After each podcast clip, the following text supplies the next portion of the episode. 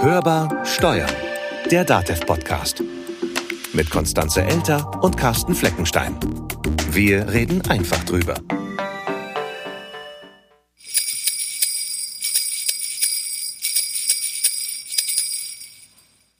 Heute ist der 3. Dezember. Herzlich willkommen zum Hörbar Steuern Adventskalender. Damit dürfen wir ein drittes Türchen aufmachen. Genau, dann mach mal auf. Nee, mach du mal auf. Okay.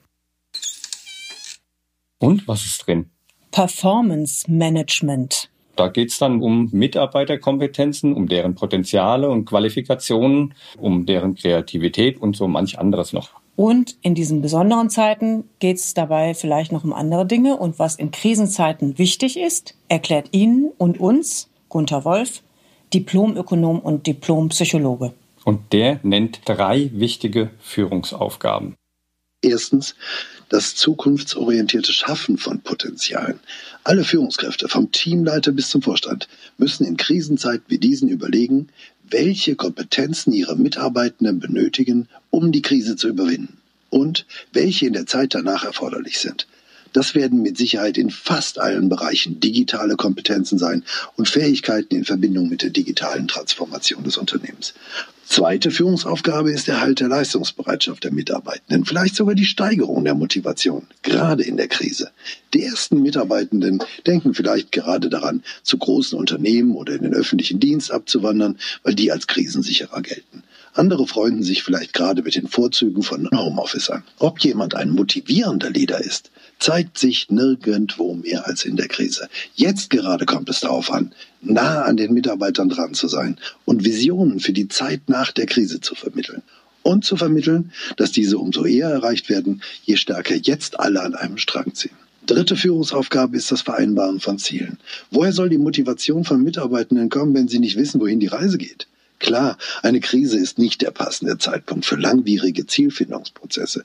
Führungskräfte sollten jetzt sehr stark bei sich selbst darauf achten, nicht drumherum zu schwurbeln, sondern klipp und klar zu sagen, welche Ziele sie erreichen wollen und welche Ergebnisse sie von ihrer Truppe dafür brauchen. Wenn die Mitarbeitenden das für die Bewältigung ihrer Aufgaben erforderliche Potenzial, also die nötigen Kompetenzen haben, dann werden sie schon wissen, wie sie diese Ziele erreichen. Jetzt sind sie in ihrer Führungsrolle als Feedbackgeber gefragt. Geben Sie Ihren Mitarbeitenden ein authentisches und klares Feedback. Und bitte an die alte Führungsregel denken, Lob immer gern vor allen, aber Kritik grundsätzlich nur unter vier Augen. In Franken gibt es ja diesen Spruch, nicht geschimpft ist gelobt genug. So sollte man es nicht machen. Eher nicht. Also lieber loben, gerade in diesen schwierigen Zeiten ist das vielleicht sowieso eher mal angebracht. Damit wünschen wir Ihnen weiterhin einen schönen Advent und freuen uns, wenn Sie Türchen Nummer 4 aufmachen. Das war Hörbar Steuern, der DATEV Podcast. Wenn es Ihnen gefallen hat, dann abonnieren Sie uns, teilen Sie uns, machen Sie am besten beides und empfehlen Sie uns auf jeden Fall weiter. Und wenn Sie uns was zu sagen haben oder uns was wünschen wollen, dann schreiben Sie uns eine Mail an podcast.datev.de. Oder greifen Sie zum Hörer und sagen uns darüber Ihre Meinung. Die Telefonnummer 0800 082 6782 und hinterlassen Sie einfach eine Sprachnachricht. Und wenn Sie uns vielleicht Ihren Adventskalender fotografieren wollen oder etwas anderes, was Sie gerade im Advent tun, dann teilen Sie das über Instagram at dateveg. Mein Name ist Konstanze Elter. Mein Name ist Carsten Fleckenstein. Wir wünschen Ihnen eine besinnliche Adventszeit. Bleiben Sie optimistisch. Und hören Sie wieder rein. Hörbar Steuern, der DATEV-Podcast.